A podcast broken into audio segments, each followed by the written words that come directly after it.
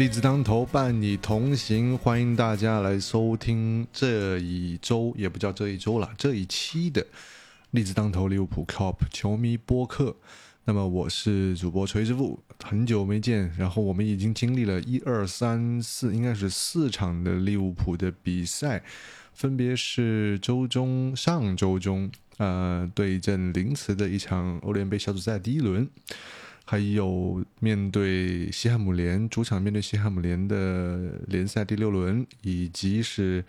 啊联赛杯的一场面对蓝湖的比赛，还有就是刚刚在国庆节呃过去的我们客场二比一负于热刺的这一场非常非常大争议的这么一场败仗。首先要呃祝大家国庆节快乐。那么一直以来在在。呃，在网络上面宣扬的“三加七等于八”的这一个小长假，应该说是年年度最长的一个长假了。那么，不知道各位 KOP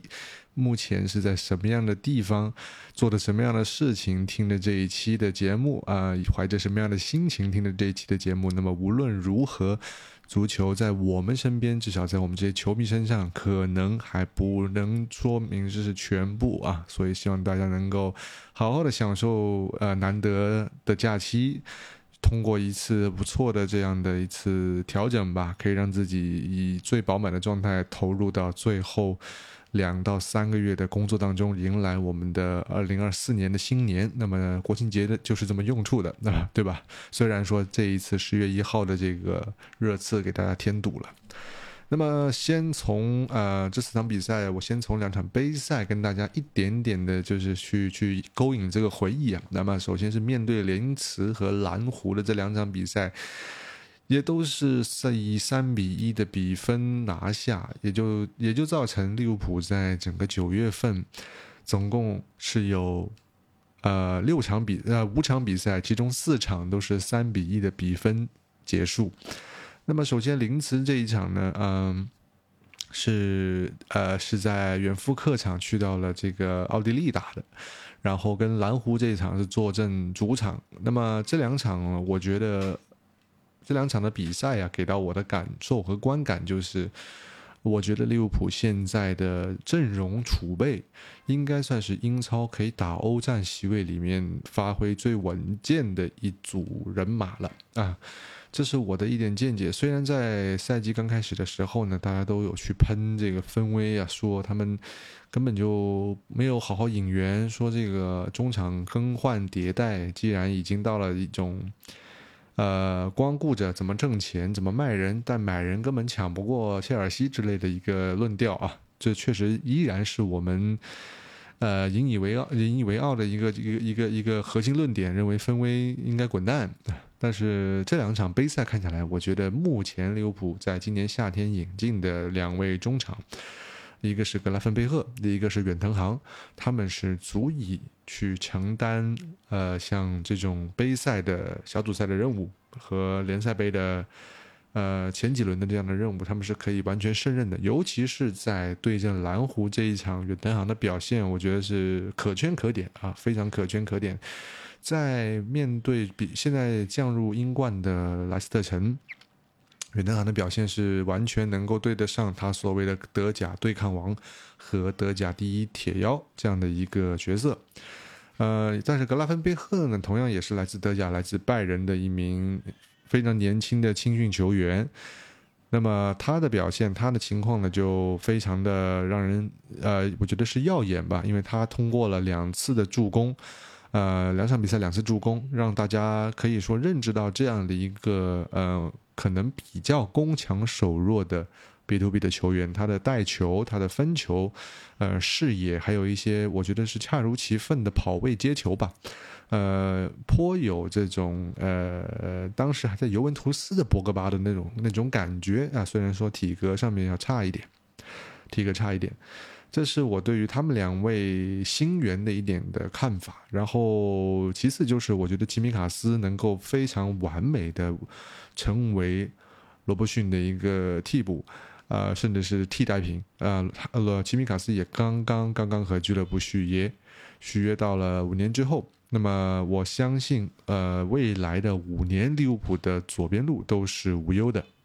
然后还有两大就是青训球员的一个，应该说是三大青训球员的，我觉得是应该就是这个赛季的一个集体式的爆发。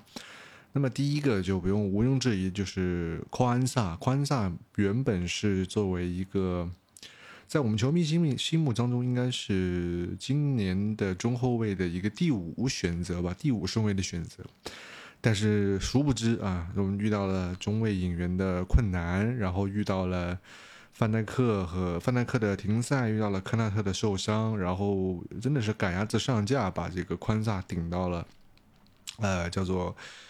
一个首发的位置和打了替补，打了首发，在联赛中出现了首发的出场，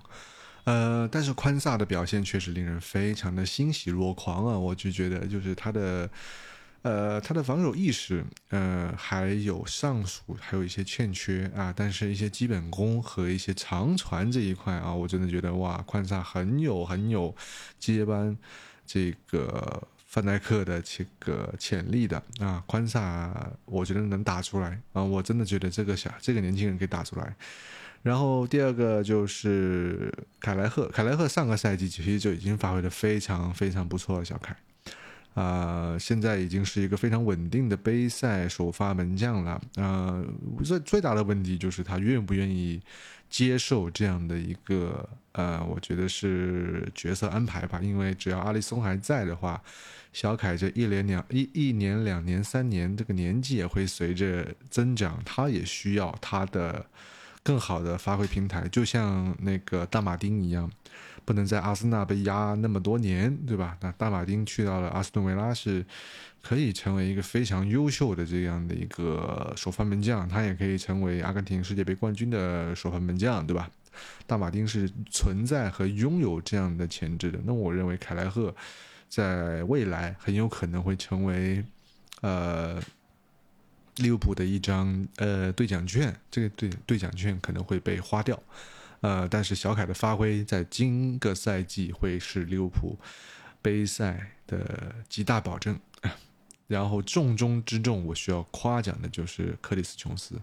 琼斯以前就有出现过，好像是打埃弗顿的一场足总杯还是联赛杯的比赛，就出现过一锤定音救主的这样的一个表现。那么琼斯跟这苗红的科科比青训。呃，他的踢球的方法从一开始就是有小技术没有身体，啊，这种比较喜欢打一个传统的英式十号位的这样的一个球员，有点像是一个各方面都弱小的版本的这样的一个呃格拉利什。到现在你看看琼斯，呃，第一场这个临词的时候。呃，还没有，还没有说很显山露水，尤其是打莱斯特城，他是顶在了首发的右边后卫上，他是直接承接了阿诺德和呃乔戈麦斯的这个内收边后卫的这么一个打法，在进攻阵容中直接变成了一个后腰的出现，并且在本赛季早早些时候，他已经是可以跟麦卡利斯特搭档去打一个双后腰了。琼斯的硬度和他的一个防守视野。呃，以及一个在攻守转换转换中的一个基本功，已经非常不错了。去年琼斯是呃全欧洲这个在进攻三区抢断成功率最高的球员啊，我记得是这个数据，Opta 这个数据是这么说的。也就是说，他是一个非常非常符合利物浦克洛普。高位逼抢的这样的一名球员，那么现在被成功的改造成了一个，我觉得是，呃，有点超级米尔纳的意思吧。我我的感觉就是 一个米尔纳离开了球队，却塑造出了千千万万个米尔纳的样的球员，琼斯就是其中一个啊。这是我对琼斯目前的看法。那么也就是说，在两场杯赛中有这么五到六名的球员，其实并不是在。呃，一线首发名单上可以有非常稳定的出场机会的球员，但是他们却非有非常不错的表现，也期待未来的杯赛还需要引呃仰仗他们的表发挥和表现，让利物浦走得更远。那么第二第二个阶段吧，我们就聊一下这个西汉姆联的问题。西汉姆联呢，呃，那场比赛的话，我觉得除了我们会沉迷在一个反败为胜的一个热情当中，还有一个问题啊、也不叫问题了，就是还有一个令人非常欣喜的地方，就是你会发现利物浦本赛季的五大攻击手。其实非常非常的万能，这个万能是他们的两两搭配，他们的三三搭配都会有非常不错的化学反应。呃，先从我觉得若塔和加克波的联袂上演之后，他们两个人是会互相做球的。萨拉赫保了一个右边锋的首发，也就是说，主要就是四人轮转啊，就是迪亚兹、努涅兹。呃，和若塔、加克波这样的一个配搭，那么加克波会更加全能一点，全能在于他可以打单九号，也可以打左右两个边路的边路球员，甚至是打左右两个边中场啊，这都是有有过一些的辩证。这里辩证是考验到了克洛普的一个人员改造，他看准了，其实加克波并不是一个瞬时爆发力非常强的球员，但是他的脚底。呃，持球的能力非常强，也就让他可以存续在中场进行一个拿球、持球和分球的工作。若塔的话呢，其实就是一个伪九号，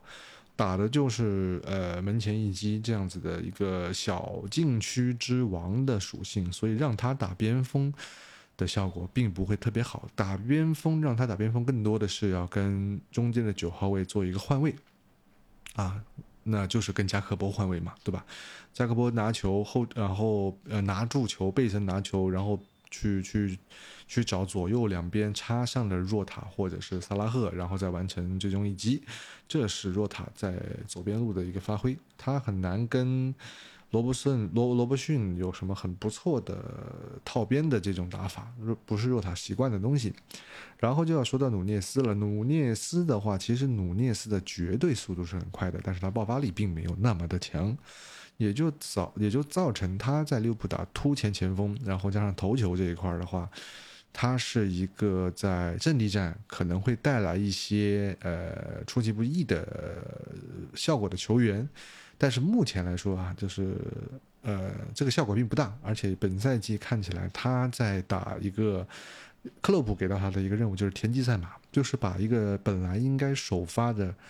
议员先生放在替补席，然后在六十五分钟之后打对方的一个体能体能槽见底，要开始进行换人和重新战术布置的一个时间区间里让。努涅斯上来拯救球队，呃呃，造成一些杀伤，这是努涅斯目前的一个效用。然后还有迪亚斯这个持球大核，我一直是迪亚斯的黑子，没有错，我到现在还没有改变我这个观点，因为我认为迪亚斯可以成为一张大的兑奖券，让利物浦的更新换代去到一个新的阶段。嗯。呃，如果有人愿意听我为什么那么不喜欢迪亚兹和他的上场的表现的话，我们可能在某一期节目去下一期节目吧，我们去去更多的展开来去去交流去谈论。虽然说呃，他目前应该是并列的队内射手王了，那但是我还是还是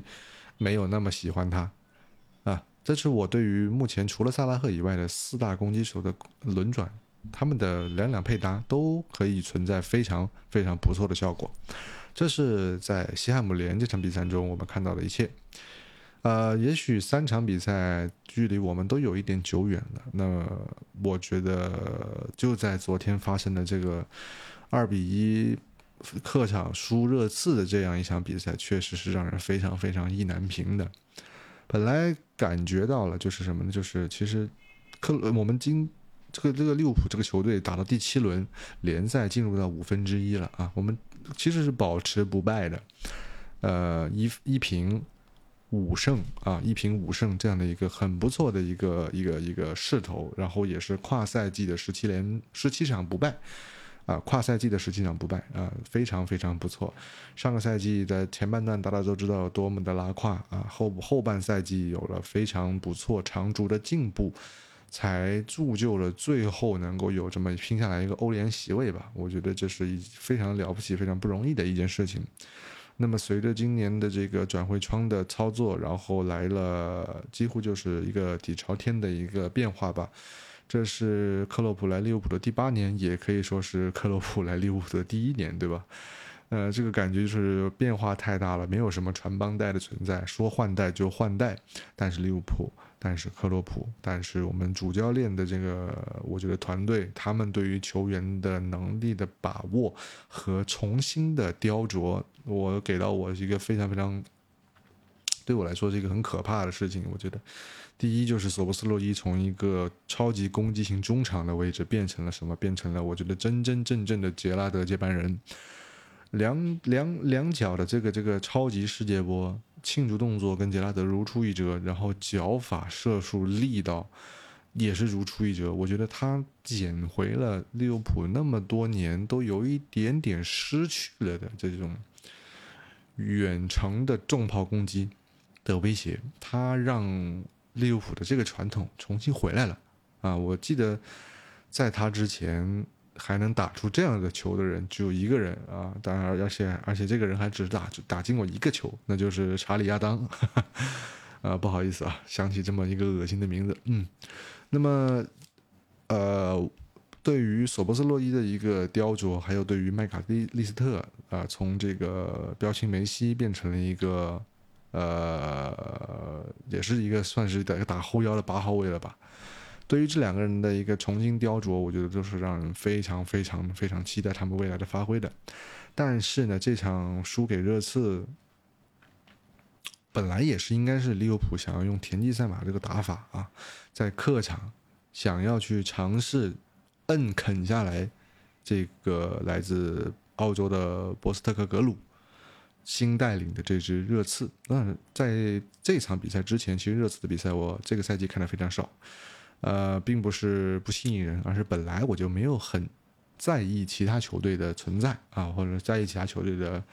叫做啊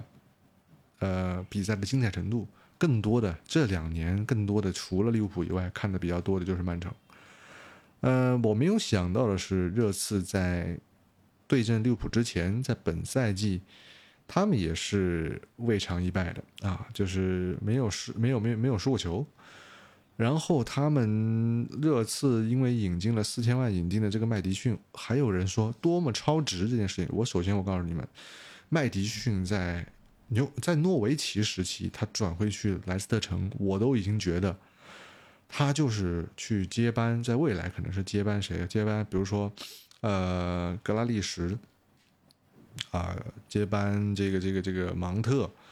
呃接班那个时候的阿里。就是他这个人，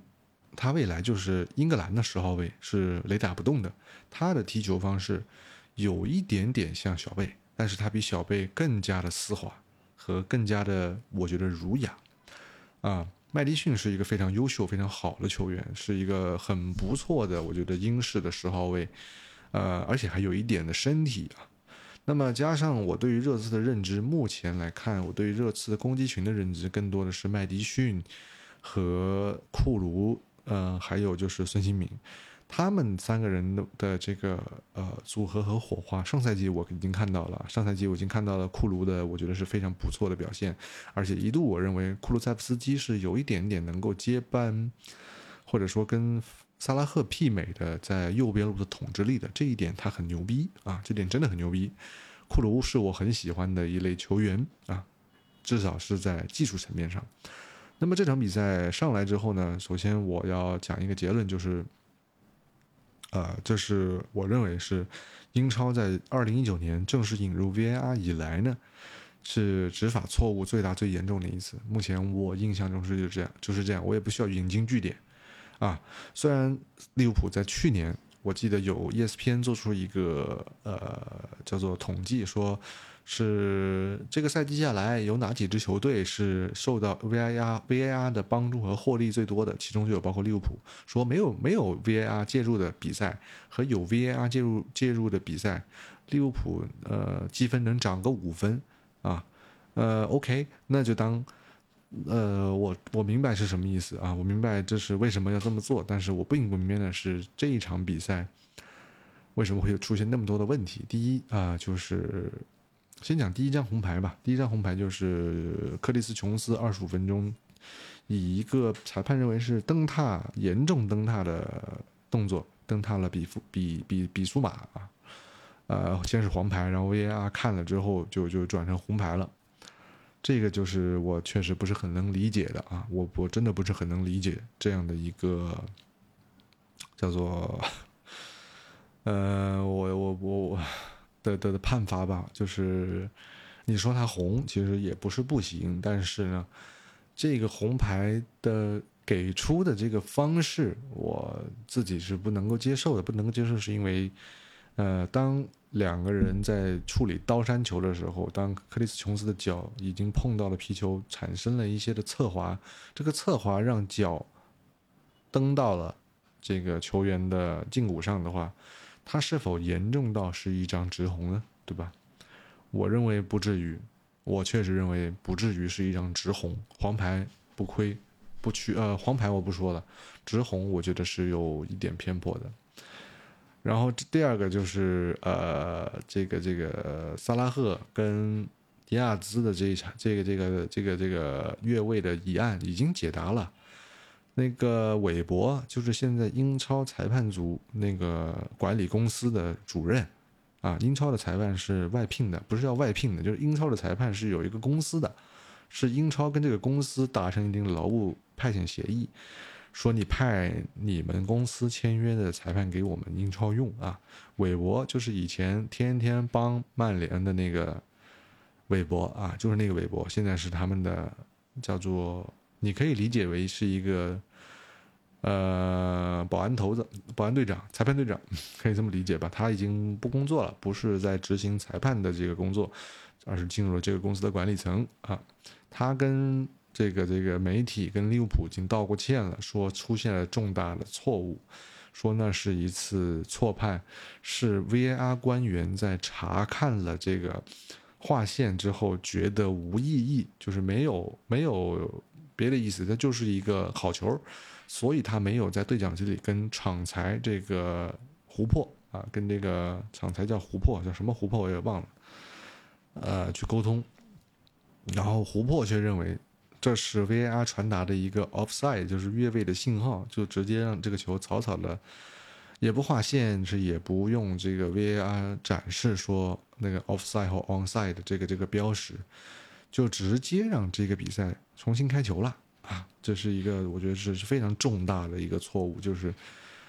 场裁是眼睁睁的吃掉了一个价值连城的进球啊！这是我的理解。然后再到下半场啊，下半场呃，上半场上半场的末段，加克波是带伤进了一个这个叫做呃进了热刺一个球啊，然后加克波的这个伤势呢，就是在一次冲撞中被这个乌多基被热刺的这个，我觉得是热刺在昨天有统治级别的这个 B to B 的边后卫乌多基造成的，他是一个让。自自己家球员可以非常开，自己家球迷非常开心，让对方的球员和球迷非常难受的一种牛皮糖式的球员啊，乌多基这个人我是记得了。未来看热刺的比赛，我可能会更多的关注这名球员的发展。呃，跑不死，呃，防守动作比较呃隐蔽，有不干净，但你不好说啊，就是有不干净的地方，但不不多。然后特别不干净的不多，你也不好说他脏，然后他跑不死，然后，呃，攻防两端都有能力，除了没有终结能力以外，我觉得别的都挺平均的啊。这个球员我会关注。呃，再到下半场，这个若塔替补上场，替补这个受伤的加克波吧。替补加克波上场之后呢，呃，十几分钟吧，好像就罚下去了，导致利物浦后面半个小时都是。九打三啊，九打十一，啊，挺夸张的，我真的觉得挺夸张的。若塔这连续两张黄牌吧，其实没有没有，就是，呃，我真的觉得没有必要给的那么密吧。呃，有人会觉得我在替若塔洗啊，我后面会再说到这个问题，利物浦存在问题的，后面会再说到。但是我觉得，当赛场上是实打实一的这个情况啊，然后。下脚的这个轻重，我觉得裁判就在身边，应该是看得见的。若塔的这两张黄牌给的密度，我自己认为有点过于情绪化的给到牌了啊。但是肯定有人有不同的意见，嗯，球迷甚至认为一张黄牌都不愿意给，我也是认为若塔应该给一张黄牌就可以了，就是第二下的那个黄牌就给第二下的那个黄牌就可以了，没有必要第一下那一下也给啊。那么进入九打十一，那就只能把前锋都撤下来了，对吧？那就是。远藤航、索博，后来的格拉芬贝赫三个人打中场，然后科纳德上去，然后阿诺德上去。我能知道利物浦接下来这半个小时他想打的是什么？就是打一个极度的防守反击，反击不是要反击成功，而是反击去得到一个相对不错的前位置的前场任意球，然后用用这个中锋去砸，有更好的这种主罚球员吧，能够去砸。呃，但是事与愿违吧。呃，在比赛的最后阶段，呃，我觉得是任勤劳的一晚上的马蒂普，呃，最后已经管不，就是身体已经不听指挥了啊，打入了一个可能在黑子眼里非常精彩的这样的一个乌龙球啊，让热刺终于是在搬入新球场之后第一次赢的赢得了这个跟利物浦的主场比赛。然后呢，也延续了这个，呃，热刺本赛季的不败，以及这个波斯特克格鲁，我们就叫肥波吧，延续了肥波的这个在英伦执教以来的这个五十场以上的主场不败战绩得以延续啊，连胜还是不败我忘了啊，就是波斯特克格鲁呢，这个人目前在英超在热刺带队的这个情况，已经让大家已经忘记了。呃，热刺曾经拥有的那些名帅了，有可能啊。我觉得肥波还是有一套的，他跟利物浦也是在打这种对攻，打这种很不错、很好看的这种呃高位逼抢。肥波的这个这个方式会更加的细腻一点，希望打中路，喜欢打渗透，有时候会打两肋啊，打两个肋，不是完全靠边的，打两肋。他喜欢打这个呃边后卫跟中卫之间的一个空档，尤其是在面对利物浦，如果你呃大举压上，打成一个内出边后卫的这个攻势的话，他能找到三后卫中间的这个这个缺口，然后打进来，然后这种还是我觉得是挺挺牛逼的。然后现在孙兴民就从边路就变成了孙兴民就变成了凯恩，我觉得。他们把孙兴民变成了凯恩，让孙兴民去节省体力，更多的打一个强点前锋的样子，啊，这也是一种不屑于是一种好的方式吧？我觉得孙兴民射术犹在，整场比赛我觉得热刺的发挥没有什么太大的问题，也没有什么太脏的地方，他的问题确实不多。然后热刺有非常多很不错的球员啊，我们除了前面讲过的，还有一个防守球员范德文啊，范德文我也是非常觉得非常非常不错啊，这个。回追速度也有，范德文打得不错，还有他们的新门将，新门将意大利人名字忘了啊，新门将也不错，然后一上来上来就封堵了一个二连二二有一个二连扑，啊，这个跟热刺没什么关系，热刺赢就赢吧啊，他们能够保持这样的势头，那么也就证明第一集团英超还是很强的，嗯，还是很强的，那么我觉得。呃，英足总得出来道歉，然后，嗯，这场比赛的职场裁判，我觉得应该辞职吧，我觉得应该炒掉，这太过分了，很过分，很难受，很让人不舒服，嗯，但事情已经这么这么发生了，接下来整个十月份还有很多的应战啊，比如说跟这个这个这个埃弗顿的比赛啊，我看我还要跟埃弗顿的比赛，跟布莱顿的比赛。这个这两场英超，目前来看啊，我们利物浦利物浦已经缺少了谁？首先加克波受伤，加克波受伤，然后若塔是两黄一红停赛一场至少，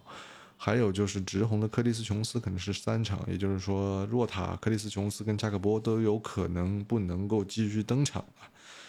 呃，听起来都不不算是什么，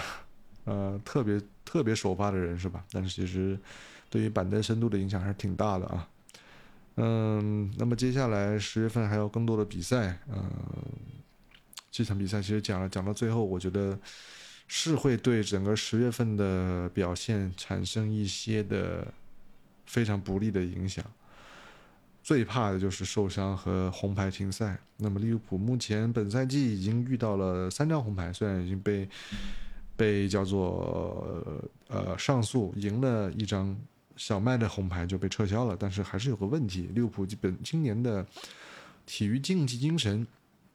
这个精神文明奖肯定是拿不到了，但是有一个问题，我觉得克洛普还是要着手解决一下，就是一个呃，我觉得对于防守的一个更现实的判断吧，呃，不是说心态和冲劲拼劲就能让呃进攻型球员产生防守型球员球球员那么那那么那么好那么扎实的一个防守功力的，你像若塔，你像小麦。他们其实都是以前进攻舰长的球员，他们的铲抢和防守站位，和一些跟对方进攻球员之间的防守类的纠缠，其实他们并不擅长，并不懂，这不是他们以前的必修课，所以他们容易上头。包括萨拉赫，萨拉赫这一场跟比苏马有一个很绝佳的一个前场摆脱的机会，但是因为裁判响哨，萨拉赫因为觉得这是一个超级绝佳的机会，是一个反败为胜的机会。被吹掉了，然后就是呃把球踢向远方，又被吃了个黄牌。就是除了呃防守能力和真实防守的这种基本功，还有就是情绪吧。这个情绪化不能因为局势特别的紧张或者是怎么样吧，你你你的情绪的起伏变得那么大。也很容易出事儿，你你谁也不想背牌，对不对？谁也不想说啊，累积黄牌到一定程度，到时候你都上不了场，这个就非常麻烦的一件事情。所以说，接下来的训练和比赛当中呢，更多的是球员们要平心静气吧。逆转这件事情是我我我其实我也不想再听到了啊，不要再逆转了，上来先给人干个一比零，你先稳稳军心吧啊，就不要总是知耻而后勇这么去打，危险很大。这一次，无论是系统局还是怎么样，就把你搞掉了呀，对吧？已经搞成这样就搞掉了呀，嗯，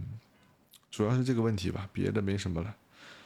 嗯，再祝大家国庆节快乐吧！说了这么多，我也不知道说说的对不对，说的好不好，先这样吧。接下来的比赛咱们也是接着看吧。啊，有什么意见，有什么想要说、想聊的、想听我讲的，评论区见吧。好吧，先这样了，拜拜。